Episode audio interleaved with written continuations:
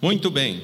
O texto da palavra de Deus, no Salmo de número 56, apenas o verso 8, nos diz o seguinte: Contaste os meus passos quando sofri perseguições, recolheste as minhas lágrimas no teu odre. Não estão elas inscritas no teu livro? Vou ler mais uma vez. Contaste os meus passos quando sofri perseguições, recolheste as minhas lágrimas no teu odre. Não estão elas inscritas no teu livro? Vamos orar ao nosso Deus. Senhor, nós te louvamos, bendizemos o teu nome por cada uma das pessoas que participam de forma presencial, por cada uma das pessoas que tu trouxe a esse lugar. Muito obrigado Obrigado, meu Deus, por tudo o que já temos feito aqui, que verdadeiramente, Deus, tu se agrade do culto que estamos prestando a ti. Deus, que tu nos abençoe, para que sejamos realmente encontrados como verdadeiros adoradores, como pessoas que te adoram em espírito e em verdade. Toma, Deus, em tuas mãos esta mensagem, que realmente seja a exposição da tua palavra que realmente a tua palavra alcance os nossos corações nessa noite e promova toda a transformação que ela mesmo se dispõe a promover. Que ela alcance os nossos corações, as nossas mentes, que ela nos, nos transforme pelo amor do teu nome. Abençoa-nos, Deus, em nome de Jesus Cristo. Amém e amém. Talvez você conheça o hino do nosso inário, o hino 108. O hino 108 tem como título Aflição e Paz.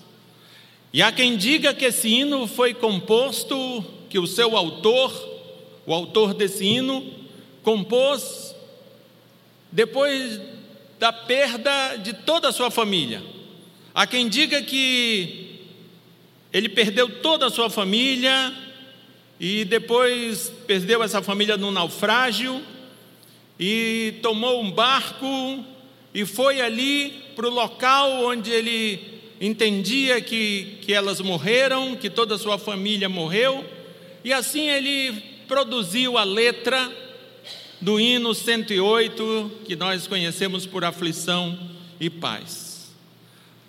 Na verdade, queridos, eu não teria assim muita dificuldade de te dizer que nós enfrentamos aflições, que as aflições são reais. Na verdade, não precisamos nos esforçar para dizer que as aflições são reais. Mas eu preciso te lembrar uma outra coisa: as aflições são reais, sim, mas somos confortados, até porque o ensino bíblico nos diz que Deus age em meio às nossas aflições. E eu tenho aqui pelo menos quatro formas que Deus age, diria assim, a, título de de introdução, eu queria te falar de pelo menos quatro formas, quatro maneiras que Deus age em meio às nossas aflições. Veja, Deus pode mudar as circunstâncias acabando com as aflições. Se nós, por exemplo, lembrarmos o que está escrito no Salmo 124, o Salmo 124 vai dizer: quebrou-se é, quebrou-se o laço e nós nos vimos livres. Ou seja, Deus age às vezes mudando as circunstâncias, acabando com as aflições. Mas Deus também pode nos transformar em meio às aflições. O próprio Cristo disse a Paulo, quando Paulo orou por três vezes ao Senhor, pedindo para que ele tirasse dele o espinho na carne, e Jesus Cristo responde a ele dizendo: A minha graça te basta, porque o poder se aperfeiçoa na fraqueza. Ou seja, o espinho continuaria lá, a aflição continuaria exatamente onde estava, quem seria transformado era o próprio Paulo. Então Deus transforma a circunstância acabando com a aflição, ou Deus nos transforma e deixa a aflição exatamente como ela está. Mas eu preciso te dizer que nem sempre é uma coisa ou outra. Ou eu, eu preciso te dizer que, que não é uma regra. Porque às vezes a gente pensa que Deus ou age de um jeito ou age de, um outro, de outro. ou Deus vai resolver a, acabar com a aflição, ou Deus vai me transformar. Às vezes ele acaba com a aflição e às vezes ele me transforma. Por exemplo, se nós lembrarmos daquele episódio que Jesus Cristo está indo ter com os seus discípulos no meio daquela tempestade, eu diria para você que Deus transformou aqueles discípulos e Deus transformou a circunstância, porque ele chega diante deles, eles estão apavorados, eles estão até com medo de coisas que eles nem acreditavam, eles estavam com medo de fantasma. Naturalmente, um judeu não tem medo de fantasma, mas eles estavam tão assustados que, ao verem Jesus chegando, ele disse: É um fantasma. E Jesus ali diz: Não tem mais. Primeiro, Jesus resolve o problema deles, os transforma. Depois, Jesus Cristo olha para a tempestade e diz: manda o vento parar e acaba com aquela tempestade. Ou seja, Deus transformou a circunstância, acabou com a aflição e transformou a vida daqueles seus discípulos. Mas ainda tem uma outra forma, queridos. Deus pode transformar, acabar, mudar a circunstância, acabar com a aflição. Deus pode nos transformar. Deus pode mudar uma, pode mudar a circunstância, pode nos transformar. Mas Deus ainda pode nos fazer andar por sobre as aflições. Deus pode não nos transformar, Deus pode não acabar com a aflição, mas Deus pode nos fazer andar por sobre as aflições. Olha o que diz, por exemplo, o profeta Abacuque no capítulo 3, verso 19: O Senhor Deus é a minha fortaleza e faz os meus pés como os da corça e me faz andar altaneiramente. Se você vê este mesmo texto na NVI, vai dizer: Faz-me andar em lugares altos. Dois detalhes nessa comparação com os pés da corça. Um deles é a agilidade que a coça tem para se livrar dos seus predadores. O outro, o outro detalhe é que normalmente a coça não é encontrada nos vales, mas sim no pico dos montes. Esse é o lugar onde se protegem do ataque dos predadores. E qual é a ideia trazida aqui pelo profeta Abacuque?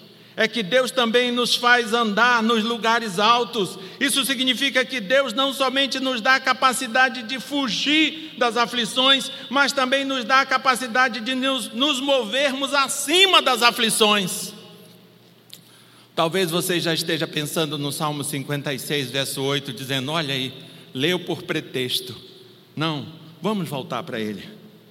Se você olhar para o Salmo 56, verso 8, eu te digo que Davi experimentou o conforto de Deus em suas aflições. E qual é o contexto do Salmo 58, especialmente o verso 6? Eu digo para você que é 1 Samuel, capítulo 21. E o que está acontecendo ali em 1 Samuel, capítulo 21? Você vai ver que esse texto nos diz que Davi estava em Gate, fugindo de Saul, e assim vivia grandes aflições, tendo até que se fingir de doido para preservar sua própria vida.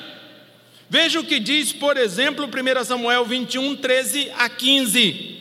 Pelo que se contrafez diante deles, o texto está falando de Davi, pelo que se contrafez diante deles, em cujas mãos se fingia doido esgravatava nos póstigos das portas e deixava correr saliva pela barba. Então disse Aques aos seus servos: Bem vedes que este homem está louco, porque me trouxestes a mim? Faltam-me a mim doidos, para que me trouxesses estes para fazer doidices diante de mim? Há de entrar este na minha casa? Queridos, o Salmo 56, verso 8, fala da aflição, e não era uma aflição por bobagem, era uma aflição que Davi vivia, onde ele fora obrigado a sair da sua casa, da sua parentela, da sua terra, e viver em terras estranhas, e não apenas isso, ele teve que se fingir de doido para salvar, para preservar a sua própria vida.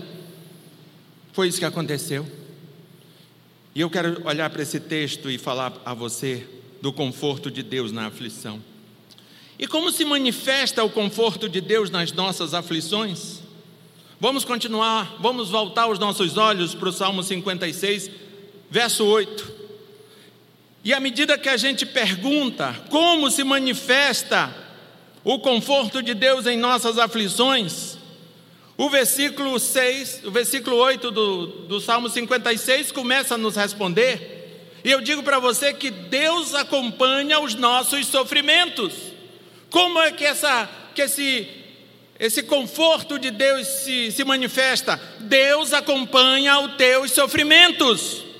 Veja o que diz o texto: Contaste os meus passos quando sofri perseguições. É óbvio que a contagem a que Davi se refere não é literal. Ele não está dizendo que Deus fica lá com um caderninho no céu. Se o Maurício Júnior deu um passo, deu dois, deu. Não é disso que nós estamos falando. Obviamente, Deus não fica com a calculadora, com a caderneta, anotando quantos passos nós demos, até mesmo porque Ele é onisciente. Ele sabe de todos os passos que você já deu, Ele sabe de todos os passos que você está dando, Ele sabe de todos os passos que você dará, Ele sabe por onde você andará. Se não é literal, queridos, qual é o significado então? Eu digo para você, como Davi está fugindo, peregrinando em terra alheia, eu digo para você que esta é uma maneira de dizer: não estou entregue à própria sorte. Eu estou sim aqui em terra estranha, eu estou sim aqui em Gate, estou até tendo que me fingir de doido para não morrer, mas não estou entregue à própria sorte. Deus não está indiferente ao meu sofrimento. E quando ele diz contar-te o meu passo, é como se ele estivesse dizendo: o Senhor acompanha tudo aquilo que tenho passado. Deus sabe exatamente onde estou, Deus sabe exatamente por onde ando, Deus sabe exatamente como estou andando. Queridos, se nós olharmos, por exemplo, para o Isaías, para o profeta Isaías 43, verso 2 a 3, nós vamos ver que Deus nos chama pelo nosso nome. Você não é mais um número, não é mais um CPF, você tem nome, Deus te chama pelo teu nome, Deus nos chama pelo nosso nome e diz que somos dele.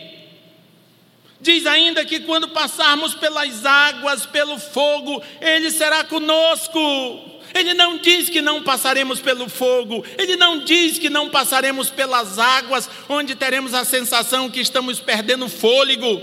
Ele não diz isso, mas ele diz que quando passarmos pelo fogo, quando passarmos pelas águas, ele será conosco. E o próprio Jesus Cristo diz: Eis que estarei convosco até a consumação dos séculos. Queridos, é por isso que a pregação correta não é pare de sofrer. A pregação correta é que, mesmo sofrendo, lembre-se que você tem um Deus. Mesmo vivendo aflições, lembre-se que você não está entregue à própria sorte, porque Deus acompanha os teus sofrimentos. Você não está sofrendo só, Deus acompanha o teu sofrimento. E eu acredito, queridos, que faz toda a diferença. Faz toda a diferença nós vivermos as nossas aflições, mas termos consciência que não estamos só, que não estamos entregues à própria sorte, que Deus é conosco, o Deus que criou todas as coisas, que sustenta todas as coisas é conosco. Deus é contigo, meu querido. Amém. Anime teu coração nessa verdade, porque é uma verdade bíblica. Deus nos conforta nas nossas aflições, porque Deus acompanha os nossos passos. Não se esqueça disso, porque Jesus Cristo disse: No mundo tereis aflições. Isso é quase como que um mandamento, é uma certeza absoluta. Você vai ter aflição, sim, mas tenha outra certeza: Deus te conforta no meio das aflições. Não tenha só uma certeza, tenha as duas certezas. Você terá aflição, mas também terá o conforto de Deus no meio dessas aflições. E Davi tinha absolutamente certeza disto. Então, queridos, como é que se manifesta o conforto de Deus na aflição? Deus acompanha os nossos sofrimentos. E qual é a outra forma de se manifestar? Deus vê nossas lágrimas. O teu choro não é um choro em vão, as tuas lágrimas não são soltas ao léu, Deus vê nossas lágrimas. Se você olhar para o verso 8, você vai ver que diz assim: Minhas lágrimas estão escritas no teu livro. A ideia aqui é da valorização que Deus dá às nossas lágrimas. A ideia aqui é que Deus vê as nossas lágrimas. Queridos, mas é importante eu te dizer algumas coisas quando estamos falando de lágrima, até mesmo porque nós temos uma mania de nos comover quando a gente vê alguém chorando, não é verdade? Se a gente está diante de alguém que chora, a nossa tendência é acabar nos nos impactando e chorando junto. Por isso, vale a pena eu dizer que existem dois tipos de lágrimas, de choro: o choro segundo Deus, que produz salvação, e o choro do mundo, que produz morte. Na verdade, eu quero que você sempre chore o choro de Deus, que produz salvação, e nunca o choro de morte. Veja o que diz 2 Coríntios 7, 10 porque a tristeza, segundo Deus, produz arrependimento para a salvação, que a ninguém traz pesar, mas a tristeza do mundo produz morte. Então existe sim dois tipos de choro: o choro fundamentado no arrependimento que produz salvação, e o choro fundamentado em nada que produz somente a morte. Vale a pena dizer ainda, vale a pena dizer também, que Deus é indiferente ao choro que não é fruto do arrependimento. Deus não se comove como nós nos comovemos. Às vezes a gente chora com quem está chorando, e esse alguém está chorando de remorso, e a gente embarca na, na, na embarcação do remorso dele ou dela e, e seguimos chorando. Mas eu quero te dizer que Deus é indiferente ao choro que não é fruto do arrependimento. Veja o que diz Malaquias 2, 13 e 14. Ainda fazeis isto, cobris o altar do Senhor de lágrimas, de choro e de gemidos, de sorte que ele já não olha para a oferta, nem aceita com prazer da vossa mão. E perguntais: por quê? porque o Senhor foi testemunha da aliança entre ti e a mulher da tua mocidade, com a qual tu foste desleal, sendo ela a tua companheira e a mulher da tua aliança. Eu digo para você, queridos e queridas, que é como se o profeta dissesse o seguinte: você sequer honra a aliança matrimonial e acha que só porque chorou Deus vai ficar com dó de você? É ruim, hein? Se liga!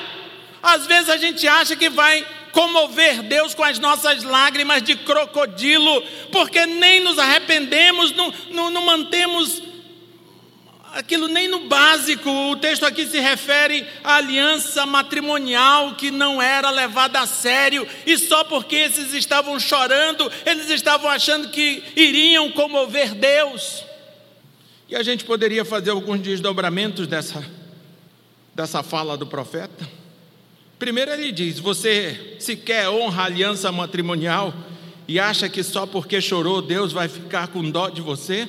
Mas eu poderia dizer a você que é membro de uma igreja evangélica, você sequer leva a sério a igreja que você mesmo decidiu ser membro e acha que só porque chorou Deus vai levar a sério as tuas lágrimas? Se você quer que Deus leve a sério as tuas lágrimas, leve a sério aquilo que você mesmo se dispôs a ser e a fazer, meu querido. Queridos, Deus vê o choro que é fruto do arrependimento. É por isso que nós precisamos chorar o choro que é fruto do arrependimento. Se você quiser dar uma olhada no que diz 2 Samuel, 2 Reis, melhor dizendo, no capítulo 20, do verso de, 15, de, de 1 a 5, você vai ver que o texto vai dizendo que Ezequias adoeceu de uma enfermidade mortal, veio ter com ele o profeta Isaías, filho de Amós, e lhe disse: Assim diz o Senhor: Põe em ordem a tua casa, porque morrerás e não viverás. Então virou-se, virou Ezequias o rosto para a parede e orou ao Senhor, dizendo: Lembra-te, Senhor, peço-te que te, de que andei diante de ti com fidelidade, com inteireza de coração e fiz o que era reto aos teus olhos. e chorou muitíssimo. Antes que Isaías tivesse saído da parte central da cidade, veio a ele a palavra do Senhor dizendo: Volta e dize a Ezequias, príncipe do meu povo, assim diz o Senhor, o Deus de Davi, teu pai. Ouvi a tua oração, preste atenção, e vi as tuas lágrimas. Eis que te curarei, ao terceiro dia subirás à casa do Senhor. A forma, queridos, de ter as nossas lágrimas vistas pelo Senhor. É arrependimento, é compromisso, é inteireza de coração.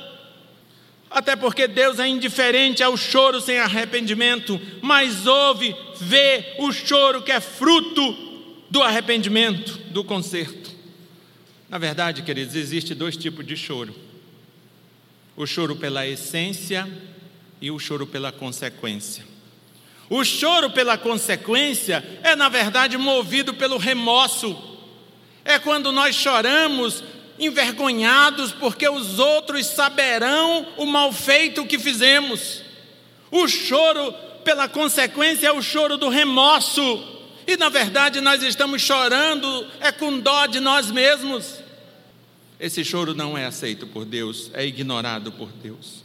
Mas o choro pela essência o choro que demonstra arrependimento, conserto com Deus, compromisso com Deus. Esse choro é ouvido por Deus. Esse choro é levado a sério por Deus. Queridos, as lágrimas de olhos contritos e quebrantadas e quebrantados são escritas num livro do Senhor, são levadas a sério por Deus. Não apenas chore, mas se arrependa, busque conserto com o Senhor e tenha as tuas lágrimas valorizadas pelo Deus Todo-Poderoso, que efetivamente pode todas as coisas. Amém? Nesse mundo nós haveremos de chorar, mas é promessa do Senhor que lá, lá na glória, a Bíblia diz que Ele mesmo enxugará do nosso rosto toda lágrima. Ele valoriza a nossa lágrima quando é fruto de arrependimento, quando é fruto de conserto, de compromisso com o Senhor. Queridos, Deus acompanha os nossos passos. Deus vê as nossas lágrimas. Mas ainda tem uma terceira forma de, de Deus manifestar o conforto dele na nossa aflição. Deus transforma o nosso choro em alegria. Veja se o texto não diz: recolheste as minhas lágrimas no teu odre é óbvio que Deus não tem um, um, um grande depósito lá no céu cheio de, de odres repletos de lágrimas. É óbvio que Davi não está falando isso de forma literal, até porque nós sabemos que de fato Deus não fica armazenando nossas lágrimas em odre. Então, se não é literal, queridos, mais uma vez precisamos perguntar qual é o significado disto. O que que Davi está querendo dizer com isto então? Aí eu preciso te explicar o que é odre, eu te lembrar o que que é odre. Quando a Bíblia fala de odre, ela fala uma única vez do odre como recipiente de água, e ela fala uma única vez do odre como recipiente de leite. Mas abundantes e recorrentes vezes ela fala do odre como recipiente do vinho. E o que, que era o odre?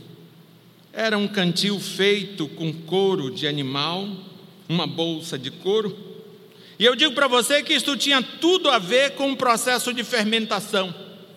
Uma das formas de controlar a fermentação é limitar a exposição do suco da uva a uma quantidade específica de oxigênio. Então, quando se fechava e lacrava o odre, tornava-se possível regular a fermentação. Por isso, normalmente, o vinho está associado ao odre. Você vai ver que Jesus falava de se colocar vinho novo em odres novos. O odre, queridos, era, portanto, um ambiente de transformação. O suco de uva se transformava em vinho. Entrava suco de uva e saía o vinho. O vinho que o Salmo 104, verso 15 vai dizer que alegra o coração do homem. E nós, se olharmos com mais cuidado para a Bíblia, nós vamos ver que a Bíblia, que na Bíblia o vinho é figura da alegria. Assim, queridos, como o vinho é fruto do esmagar da uva, as lágrimas são o fruto do esmagar das aflições da nossa vida. Assim como o suco ia para o odre, que era um ambiente de transformação, Deus tem o poder de pegar aqueles sentimentos de tristeza e transformá-los em alegria. E é interessante que a Bíblia fala que Deus transforma o choro em alegria. Tem alguns textos que dizem isso. Jeremias 31, 13, por exemplo, diz isso. Então a virgem se alegrará na dança, e também os jovens e os velhos tornarei o seu pranto em júbilo e os consolarei, transformarei em regozijo a sua tristeza. João 16, 20 diz: Em verdade, em verdade eu vos digo que chorareis e vos lamentareis, e o mundo se alegrará. Vós ficareis tristes, mas a vossa tristeza se converterá em alegria. Queridos, Deus transforma o choro em alegria. E Deus faz essa transformação à medida que, mesmo em meio a desafios que aos nossos olhos são insuperáveis, continuamos. Mesmo naquela circunstância que você olha para um lado, para outro, para baixo, para cima, para trás, para frente e não vê solução alguma, mas ainda assim segue, continua. É dessa forma que Deus transforma o choro em alegria. É quando nós continuamos, é quando nós não desistimos. Se você olhar, por exemplo, o Salmo 126, verso, de, verso 5 a 6, você vai ver que o texto diz assim: Os que com lágrimas semeiam, com júbilo ceifarão. Quem sai andando e chorando enquanto semeia, voltará com júbilo, trazendo os seus feixes.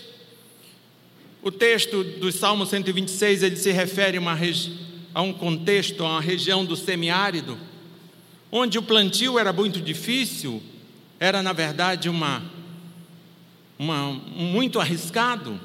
E muitas vezes pais de famílias, agricultores que tinham poucas sementes, tipo feijão, alguma coisa assim, e às vezes tinham que fazer a opção entre comer e viver mais alguns dias, ou se arriscar e plantar e não chover e assim até antecipar a morte de fome dele e da sua família. É por isso que o texto diz: os que saem, os que com lágrimas semeiam, com júbilo ceifarão. Aquelas pessoas, às vezes, aqueles agricultores, aqueles pais de família, às vezes saíam para plantar e, na verdade, não tinham certeza alguma que, que ia frutificar, que iria nascer aquela semente. É por isso que, literalmente, às vezes eles plantavam e choravam porque eles poderiam estar assim jogando na terra aquilo que a sua família poderiam comer. É por isso que o texto diz: os que, os que com lágrimas semeiam, com júbilo ceifarão. Quem sai andando e chorando enquanto semeia, voltará com júbilo trazendo seus feixes. Às vezes alguns optavam não, em não plantar, mas também não tinham chance alguma de voltar com júbilo trazendo os seus feixes, porque não plantaram. Queridos, Deus transforma o choro em alegria à medida que nós nos dispomos a continuar, mesmo que não haja uma certeza humana que dará certo, mesmo que tenhamos que fazer pela fé, somente pela fé. E para concluirmos aqui a nossa ideia, eu quero te lembrar do que eu disse lá na frente. As aflições são reais. Não não pense que nesse mundo não, terá, não teremos aflições. Não fique achando que porque você é crente, você não vai ter aflições. O autor do hino 108 era um homem crente e ainda assim experimentou a morte de toda a sua família. As aflições são reais, sim. Mas somos confortados. E a Bíblia nos diz que Deus age em meio às nossas aflições. Deus pode mudar as circunstâncias, acabando com as aflições. Deus pode nos transformar em meio às aflições. Deus pode mudar as circunstâncias, acabando com as aflições e também nos transformar em meio às aflições. Deus pode ainda nos fazer andar por sobre as aflições. E como é que ele faz isso? E por que, que ele faz isso? Porque ele acompanha o teu sofrimento. porque Ele vê as tuas lágrimas e porque Ele tem o poder de transformar o teu choro em alegria. Que Deus te abençoe em nome de Jesus Cristo. Eu quero convidar o Paulo Júnior para nós cantarmos o hino 108.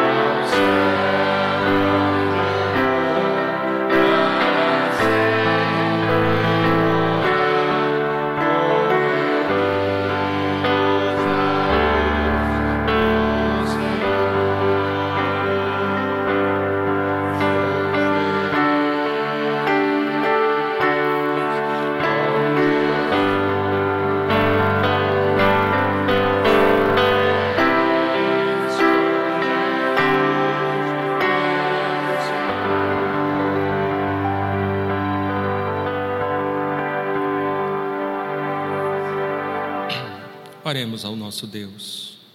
Deus Santo e poderoso Pai, nós somos o teu povo, mas vivemos no mundo mau, no mundo caído, e é certo sim, Deus, que nesse mundo teremos muitas aflições. Isso é fato, um inquestionável fato. Mas um outro fato que também é inquestionável é que no meio das nossas aflições, nós somos confortados por Ti. Ah, Senhor, não permita que queiramos pensar que porque estamos sofrendo, passando por lutas e dificuldades, não permita, Deus, que queiramos nos comportar como se tivéssemos entregues à própria sorte, como se não tivéssemos a quem recorrer. É verdade, sim, que experimentamos sofrimento, mas é verdade também que tu guia os nossos passos, que tu sabe onde estamos, por onde andamos, tu sabe exatamente, Deus, o momento que estamos vivendo e não estamos entregues à própria sorte. É promessa tua que quando passarmos pelo fogo, pelas muitas águas, tu é conosco. É promessa tua que tu sempre estará conosco até a consumação dos séculos. Deus, as nossas lágrimas não são lágrimas perdidas, são lágrimas vistas, cadastradas, percebidas por ti. Deus nos faz lembrar disto. E nos faz lembrar também, Senhor, que por tu ser o Deus soberano que tem poder e autoridade sobre todas as coisas, Tu pode, inclusive, transformar o nosso choro em alegria. Tu pode, Deus, transformar a nossa dor em regozijo. Tu pode sim, meu Deus, porque a nossa alegria não está na circunstância. A nossa alegria está no verdadeiro motivo, na verdadeira causa da alegria, no Senhor. Louvado e bendito é o teu nome porque podemos sim passar por aflições, mas cremos que somos sim felizes com Jesus, porque Ele venceu o mundo e Ele nos diz que nós também venceremos esse mundo para a glória e louvor do Seu próprio nome. E que o amor de Deus, o Pai, a graça do Senhor Jesus Cristo, que nos anima, que nos alegra, mesmo no meio de aflições, que a graça do nosso Senhor Jesus, que o amor de Deus o Pai, a graça do nosso Senhor Jesus Cristo e a comunhão com o Espírito Santo estejam sobre todos nós